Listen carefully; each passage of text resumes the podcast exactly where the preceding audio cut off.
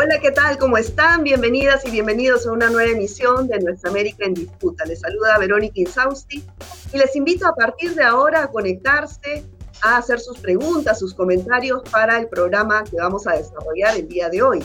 Se trata de la sexta cumbre CELAC.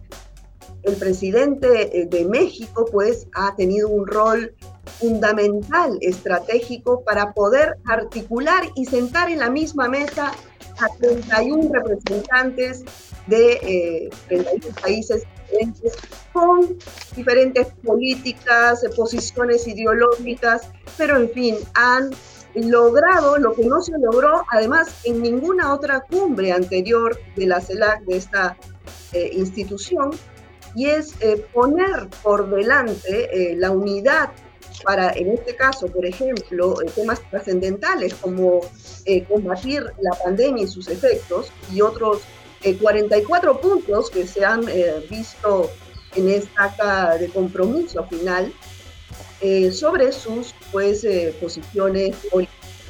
Para conversar sobre estas conclusiones que se dieron en la CELAC, en la sexta cumbre, y la viabilidad, sobre todo, de algunas estas eh, propuestas y compromisos, vamos a conversar con eh, dos activistas políticos sociales que estuvieron justamente en México participando de esta cumbre. Ellos son eh, Aida Mocha García Naranjo desde Lima y Jorge Coronado desde Costa Rica. Muchas gracias a ambos por estar aquí. Un gusto, Verónica. Claro que sí, muy buenos días. Es un gusto, Verónica, estar en tu programa, estar con ustedes. Y un gran abrazo a Jorge Coronado, con quien recientemente hemos estado juntos en la misma delegación en México, en esta CELAC excepcional como la presentas. Así es. bueno, para empezar me gustaría eh, escuchar de ustedes que estuvieron ahí, que fueron actores en esta cumbre trascendental. ¿Cuáles fueron eh, las principales sensaciones que, quedaron de esto, los, em, digamos, sensaciones políticas, más allá de los acuerdos que más adelante vamos a, desarrollar? Eh, Mocha, ¿ti qué sensación, qué, te dejó esta cumbre? Eh, me parece lindísima tu pregunta, porque indudablemente hacer referencia a los 44 acuerdos sería un lugar común porque están puestos en blanco y negro, son muy importantes, son un salto cualitativo en los pronunciamientos. Pero la sensación es que nuevamente todos los pueblos de América Latina y el Caribe estábamos unidos.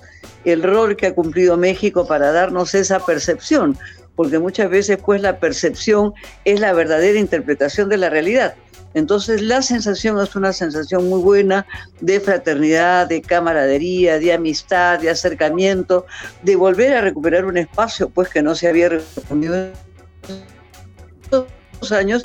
Y en ese sentido que tenemos que destacar el papel de México, no solamente del presidente Andrés Manuel López Obrador, sino además del canciller mexicano, que ha cumplido un rol fundamental Porque como tú bien dices, es un encuentro con percepciones diferentes, con propuestas ideológicas diferentes, con posibilidades la labor política, la labor diplomática, la labor de la Cancillería, cumplida por el canciller mexicano, es de destacar, es de respaldar, es de reconocer y por supuesto México ha sido un escenario central para este momento de percepciones tan buenas. Jorge, ¿qué hechos políticos podrías resaltar tú en esta cumbre? Mira, a mí me parece, eh, Verónica, y un abrazo a, Mocha, como siempre, previamente. A mí me parece que lo que está diciéndonos la cumbre de la CELAC es que esa pequeña ola de restauración conservadora en América Latina que fue estos últimos tres años, tres, cuatro años, esa ola restauradora, conservadora, eh, empieza a revertirse. Y entonces tuvimos la presencia en la CELAC de gobiernos progresistas, el profesor Castillo, el compañero Luis Arce de Bolivia, van demostrando el, el, gobierno de Argentina, que a pesar de que no estuvo el canciller ni el presidente, Y esa, ese parado a esa ola restauradora, eh, conservadora, permitió, permitió que se diera un hecho como, y una cumbre como la de la CELAC. En los cuatro años anteriores hubiera sido imposible eh, y este es el dato político más relevante de que la correlación de fuerzas vuelve nuevamente a cambiar a favor de las fuerzas progresistas, de las fuerzas de la, de la inclusión, de las fuerzas de izquierda, vuelve a cambiar eh, en América Latina. Ahora, respecto a estos 44 acuerdos que se pusieron en blanco y negro, como dice Mocha, y bueno, tengo entendido que además demoraron eh, seis meses en conciliar sobre estos acuerdos, ¿no? Eh, ¿Cuáles consideran ustedes que son los más relevantes y sobre todo viables? Mocha, tú tienes la palabra. Por, eh, por supuesto que sí. En primer lugar, eh, sí, claro, en primer lugar, eh, indudablemente ha habido un trabajo del conjunto de las Cancillerías de América Latina y el Caribe. Eso es muy importante porque vuelve a poner como acento y como agenda una, una representación de integración hemisférica que resulta fundamental. la última reunión se tuvo el 24 de julio del 2021 que en donde los cancilleres coincidieron, digamos, en la elaboración de ese texto y concluyen el proceso de reflexión. Es indudable que la pandemia del COVID ha exacerbado, digamos, los problemas estructurales de la región. Y entonces eso indudablemente ha forzado a la necesidad de diálogo, de intercambio y de coordinación interregional. Se toma nota, por ejemplo, que si hubiésemos tenido una vacuna eh, regional de acceso, digamos, a, la posibilidad de vacunar a toda la población, el Perú en particular no tendría 200.000 muertos. Entonces se toma conciencia de la necesidad de una articulación regional cuando estamos en un continente en donde los espacios de integración habían ido perdiendo peso. Había ido perdiendo peso el Mercosur, la UNASUR y la propia no, uh, no reuniones de la CELAC. Entonces, eh, la pandemia ha exacerbado la crisis, estamos viendo discutir efectivamente cómo los países en conjunto y en bloque renegocian la deuda, cómo los países en bloque solicitan fondos porque la pandemia se trasladó de Asia a Europa y el epicentro hoy día es América. Y por lo tanto eso se requiere no solamente de compromisos formales, sino de achicar la brecha entre lo que se dice y lo que se hace, y eso implica recursos comunes. Entonces hay una demanda común de esos recursos priorizando efectivamente las crisis estructurales, los problemas más de fondos de pobreza que se han evidenciado con el COVID en materia de salud, en materia de pérdida de vidas, en materia, en materia de insuficiencia de infraestructura, en materia de desprotección en la infraestructura escolar, de la ausencia de agua en las poblaciones. Entonces es indudable que los temas centrales que preocupan a las poblaciones mayoritarias de nuestra América han tenido que ser los temas de la agenda, una agenda marcada efectivamente por lo que diría yo es la primera pandemia del siglo XXI y debemos de prepararnos indudablemente y eso implica indudablemente avanzar a la resolución de los problemas estructurales que han agravado la crisis y que por supuesto el costo de vida es altísimo para nuestros países, ¿no? Sí, Jorge, y esa, ese compromiso político, ¿cómo viabilizarlo? ¿no? ¿Cómo eh, fortalecer la institucionalidad de la CELAC para que finalmente se concrete este trabajo articulado de toda América Latina y el Caribe en el tema concreto, por ejemplo, de las vacunas. Eh, sí, eh, Verónica, mira, yo creo que no hay que dejar pasar algo sintomático y muy importante, que es lo que demuestra la declaración de los 44 puntos como mencionabas. Hay un ámbito político, habla de la necesidad de la integración de ratificar que América Latina siga siendo una región de paz, de, de oponerse a las medidas unilaterales de sanciones como política eh, diplomática. Es decir, hay una ubicación política importante. Y hay varios temas eh, muy concretos, está lo de las vacunas, pero está también crear una industria farmacéutica propia en América Latina que le haga contrapeso a las farmacéuticas multinacionales que han demostrado para el sur, África, Asia y América Latina las implicaciones de ese monopolio transnacional farmacéutico con las vacunas, ¿verdad? Donde tenemos eh, esas cifras desproporcionadas de que en el sur está en promedio cubierto el 20-30% de la población, en el norte están en los 70% y los que no se quieren vacunar pero tienen todo el acceso, incluso hablando ya de una tercera vacuna. Está también el tema del cambio climático que hemos vivido, Centroamérica, donde yo provengo, con las inundaciones, con los huracanes, toda esa vulnerabilidad ambiental. Eh, plantea una propuesta sobre cambio climático muy importante e incluso le plantea en, el medio de la pandemia, como decía Mocha, de organismos multilaterales como el Fondo Monetario Internacional, le señala todo lo que tiene que ver con una nueva arquitectura financiera y además con los derechos especiales de giro que sean utilizados para ayudar a la gente, para salvar a nuestros países.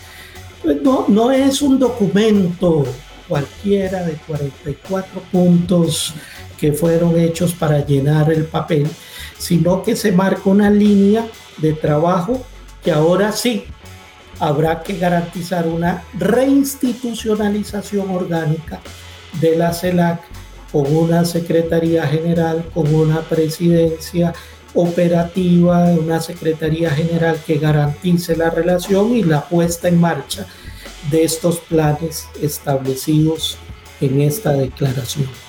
Ahora, eh, justamente cómo lograr esta eh, reinstitucionalidad, ¿no? Eh, Mocha, yo, bueno, sé que tú tienes mucha experiencia ya en el UNASUR social, en el Mercosur social, incluso durante la gestión de Samper se lograron, pues, avanzar en estas políticas públicas gracias también a las organizaciones sociales que apoyado, apoyaban y iban articuladas a nivel regional. Eh, este es un planteamiento que se ha dado también ¿no? en esta sexta cumbre, que es eh, gestionar la CELAC social. ¿Qué tan fácil, eh, qué tan viable puede ser esto y cómo ayudaría a que justamente estos compromisos se concreten a través de una institucionalización o fortalecer esta institucionalidad. Claro, sobre la institucionalización, dando continuidad a la intervención de Jorge y a tu pregunta, efectivamente se ha discutido el proceso de institucionalización, lo cual es muy importante porque recordemos que era una CELAC que estaba suspendida, que no estaba funcionando y de ahí que la presidencia pro tempore de AMLO resultó fundamental para este proceso de retomar la dinámica de funcionamiento regular y de ahí todas las sesiones de los años 20 y 21. Es decir, no estamos solamente ante un hecho puntual, esta actividad del 18 de, o del fin de semana pasada, del 18 de septiembre en México. Ya venía un proceso de estos dos años durante la presidencia. Indudablemente que Argentina tiene una gran experiencia también en el proceso de institucionalización, no solamente una institucionalización por arriba, desde los gobiernos, desde los estados, que cuando cambian las gestiones o cambian las orientaciones políticas de los gobiernos, efectivamente desmontan un organismo para montar otros. Ese ha sido el caso de UNASUR. Se desmonta UNASUR, se debilita Mercosur para crear un PROSUR desde Chile, impulsado por Piñera, que en realidad pues es un PRONORTE, no es un PROSUR. Entonces, para hablar de la institucionalización vamos a hablar en dos dimensiones. En la dimensión desde arriba, desde los estados, desde los gobiernos, que indudablemente es imprescindible, pero una institucionalidad también desde abajo.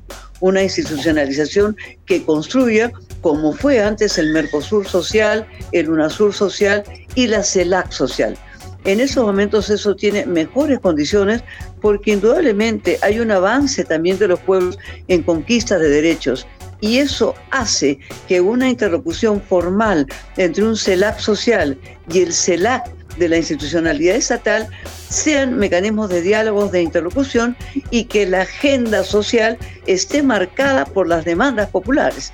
Nosotros tenemos hoy día pues un Colombia paralizado con dos meses de huelga general indefinida, con 80 fallecidos, con 400 desaparecidos, con 10.000 violaciones de derechos humanos, con 2 millones de movilizados, pero lo mismo venía sucediendo en Chile, en Ecuador, en Perú, que permitió efectivamente destituir en seis días un golpe parlamentario.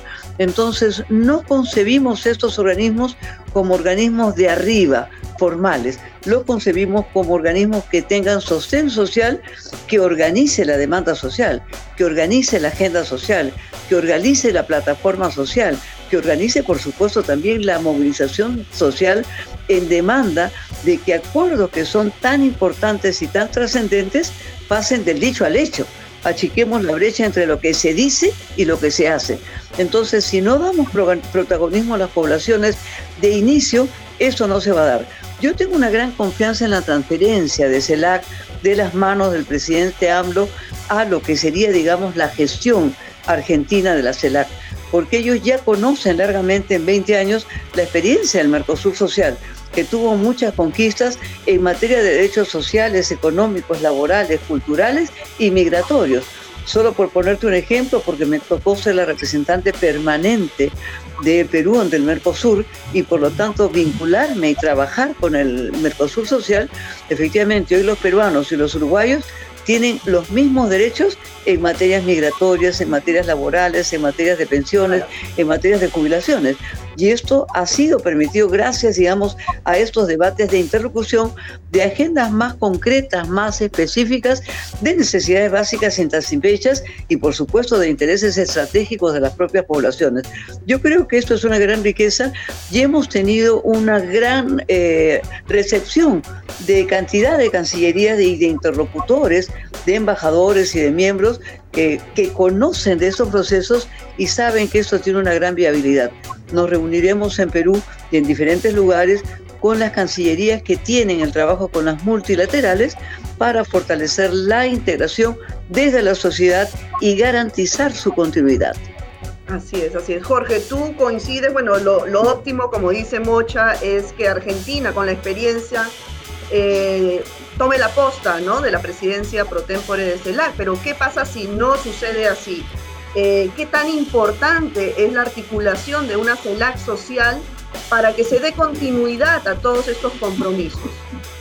Sí, hay, una, hay varias tareas que quedaron pendientes en México eh, para la reinstitucionalización de la CELAC. Una de ellas es consolidar y formalizar eh, la próxima presidencia pro tempore eh, de la CELAC, eh, se ha planteado sea Argentina, esperemos ahora con la cambio y la reestructuración del gabinete argentino, Argentina se vuelva a tomar ese dinamismo en el marco de la CELAC para consolidar ese tránsito. Los próximos meses, de, los últimos meses de este año, según nos decían diversas cancillerías, estará la hoja de ruta para consolidar eso. También queda pendiente una discusión, una propuesta muy interesante que hizo el presidente Nicolás Maduro de Venezuela de crear una Secretaría General sólida, potente, que operacionalice la agenda planteada y que reinstitucionalice con los grupos de trabajo, los grupos de ministros. Eso ayudaría mucho, es una discusión que va a ser un poco más, va a llevar más tiempo, pero me parece que quedaron sembradas en México las condiciones para ese proceso. Yo incluso, Verónica, no me plantearía ni siquiera esa posibilidad que has señalado de que qué pasa si no se consolida. Yo apuesto a que se consolide. Y algo muy importante, entre las reuniones que tuvimos con cancillerías y con presidencias, una frase que a mí me quedó marcada fue la reunión con el profesor Castillo, presidente de Perú, cuando nos dijo se requiere que la CELAC se llene de pueblo. Ah, este, y eso efectivamente es lo que hay que apostarle, que no sean espacios eh, nutridos de tecnócratas, sino espacios donde eh, este pueblo diverso de la región, que tiene rostros muy distintos, esté también representado y eso es lo que le apostamos con el tema de la CELAC social. Eh, efectivamente Argentina con toda la experiencia del Mercosur, Sudamérica con toda la experiencia de UNASUR en términos de crear una institucionalidad de esos esfuerzos de integración para que haya participación social, va a ayudar a que esta propuesta que estamos haciendo desde diversas organizaciones sociales y que fuimos a sembrar la semilla en México con las delegaciones de los gobiernos, de que es necesario que la CELAC eh, tenga esa instancia. Yo repetí varias veces esta no es una idea nueva, la planteamos desde el tiempo del presidente Rafael Correa, no dio el plazo, no dieron los plazos para materializarlo, pero ahora hay que retomar eh, de que haya esa institucionalidad de los movimientos, de la sociedad civil, eh, que podamos poner también nuestra propia agenda ahí de interlocución con los gobiernos. Así es, porque los gobiernos pasan, pero las organizaciones sociales son permanentes, ¿no? Entonces, yo creo que esa, esa es, es, un rol fundamental para poder darle continuidad. Ahora, eh, eh, hay un tema que no estuvo en agenda, inicialmente fue propuesto por el canciller de México, y, es cómo ir eh, reemplazando a la OEA por la CELAC, ¿no? Bueno, no en esas palabras, pero ese era el fondo del asunto. Ahora es ¿Ese es viable en este momento cuando la CELAC recién se está recomponiendo en proceso de fortalecimiento? ¿Es, em, es posible ¿no? Eh, la alternativa real de suplantar a la OEA o momentáneamente tendrían que coexistir los dos organismos en paralelo? Mocha, ¿tú qué consideras al respecto? Bueno, yo considero eh, que aún es pronto para decir que se va a producir un reemplazo, ¿no? Eh, objetivamente esto tendría que ser un proceso. Yo he conversado en un debate con iniciativas de la sociedad civil discutiendo estos temas ya y efectivamente hay mucha preocupación por mantener, por ejemplo, el acervo legal que la OEA ha construido en estos años, ¿no? Que eso no se pierda y efectivamente hemos dicho, ¿no? Que tenemos que poner por delante una voluntad de integración en donde seamos un bloque regional dentro de un mundo multipolar y que efectivamente recuperar estos acervos legales que representan la Corte Interamericana, la Comisión Interamericana, son fundamentales en materia de la conquista de derechos y de la justicia supranacional que vamos a tener que defender, ¿no? Yo creo que hay mucha experiencia en el espacio que hay en CELAC como para ir avanzando como dice bien Jorge en la frase de una hoja de ruta que nos permita, digamos, ese nivel de trabajo. Hoy por hoy efectivamente habrá que producir un diálogo. Hay quien señala que el presidente Castillo no debió ir a la OEA. Yo particularmente considero que se convirtió en una necesidad. En tanto tenemos una comisión en el Congreso peruano planteando que las elecciones eh, nacionales del 2021 eh, fueron fraudulentas y por ese motivo lo consideran un presidente ilegítimo y se camina hacia el proceso de la vacancia. Entonces hemos tenido nosotros los observadores internacionales, entre ellos la OEA, que han contribuido a legitimar el proceso de triunfo de Pedro Castillo porque recordemos que vivimos una especie de ilegítima, ilegal e inconstitucional tercera vuelta, en donde seguimos teniendo un núcleo que perdió las elecciones, que sigue sin aceptar los resultados electorales y pretende efectivamente declararlos fraudulentos y tiene instalada una comisión en el Congreso en donde son mayoría nacional. Entonces, hoy por hoy, el Perú tenía que afirmarse necesariamente poniendo el pie en los dos espacios, ¿no? Eh, yo creo que un espacio nuevo, yo creo que va a haber una renovación del conjunto de los organismos mundiales, de la ONU, de la OMS, de la OEA, indudablemente, y que caminan solamente eh, tiempo, una época de cambios, sino quizás hasta un cambio de época, y por lo tanto debemos de prepararnos para pensar con otra cabeza, con otra mirada, y por supuesto para nosotros la integración tiene como meta ser un bloque regional, porque efectivamente América Latina se ha venido desdibujando en ese concierto de las naciones en un mundo en disputa y en hegemonías en disputa en donde América Latina está en desventaja. Necesitamos nosotros fortalecer ese espacio en la lógica de ser un bloque regional dentro de un mundo multipolar que busque un nuevo protagonismo de América Latina. Es en ese sentido indudablemente que la CELAC es relevante, porque la OEA finalmente está del lado de uno de los polos hegemónicos, sin permitir necesariamente un protagonismo diferenciado de América Latina y el Caribe como espacio autónomo, como integración de los pueblos, como integración efectivamente que busque una independencia frente a esta disputa efectivamente que se produce a nivel de poderes hegemónicos que descolocan a la América Latina, ¿no? Yo creo que tenemos que incorporar a toda América Latina a la discusión global.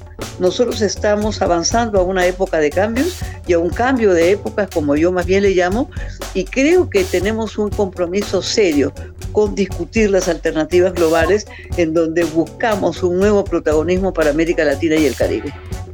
Así es. Jorge, ¿tu opinión? Sí, Verónica, te quería decir, yo, yo pienso que aquí no, esta no es una discusión fácil. Ah, el tema de que quítate tú para ponerme yo no es la salida. La CELAC es una instancia de integración de los países de América Latina y el Caribe. Y hay otra discusión en dos direcciones. Una dirección es cuál es el tipo de relación que el continente tiene que hacer con Estados Unidos y Canadá, por un lado. Y por otro lado, ¿qué es de la OEA lo que tenemos o se debe modificar y, cerrar?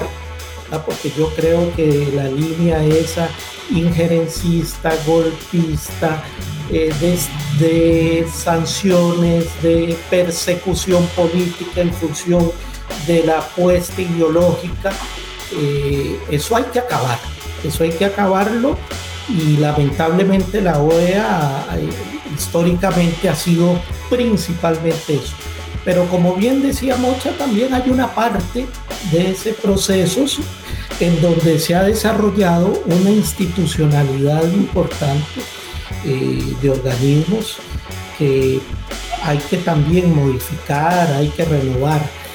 Pues sí creo que la CELAC debe institucionalizarse como el espacio de los latinoamericanos y caribeños, de los países, y efectivamente eh, garantizar otro debate. Eh, por eso incluso el debate de qué hacer con la OEA no estuvo en la agenda como, tema en la CELAC. Pues sí hubo, por ejemplo, la delegación boliviana hizo lo que tenía que hacer de denunciar lo que fue la maniobra del actual secretario general de la OEA para impulsar un golpe de Estado en Bolivia, ¿verdad? Eso, y que ha quedado evidenciado que no que, eso fue el eh, propósito central de la OEA en el caso de Bolivia.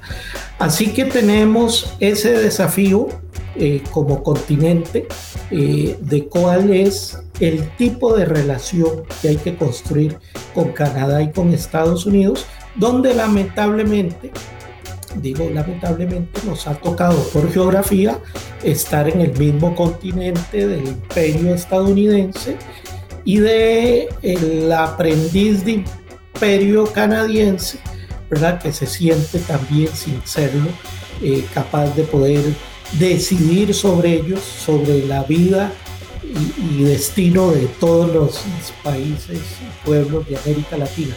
Pues termino diciendo, hay un debate, hay que plantearse qué hacemos con la OEA, pero es una discusión no está supeditada a lo que pase con este proceso de la CELAC. Hay que apostarle a consolidar este proceso y hay paralelamente que discutir como países, eh, gobiernos y pueblos cuál es el tipo de institucionalidad que hay que crear para desarrollar la relación con Canadá y Estados Unidos.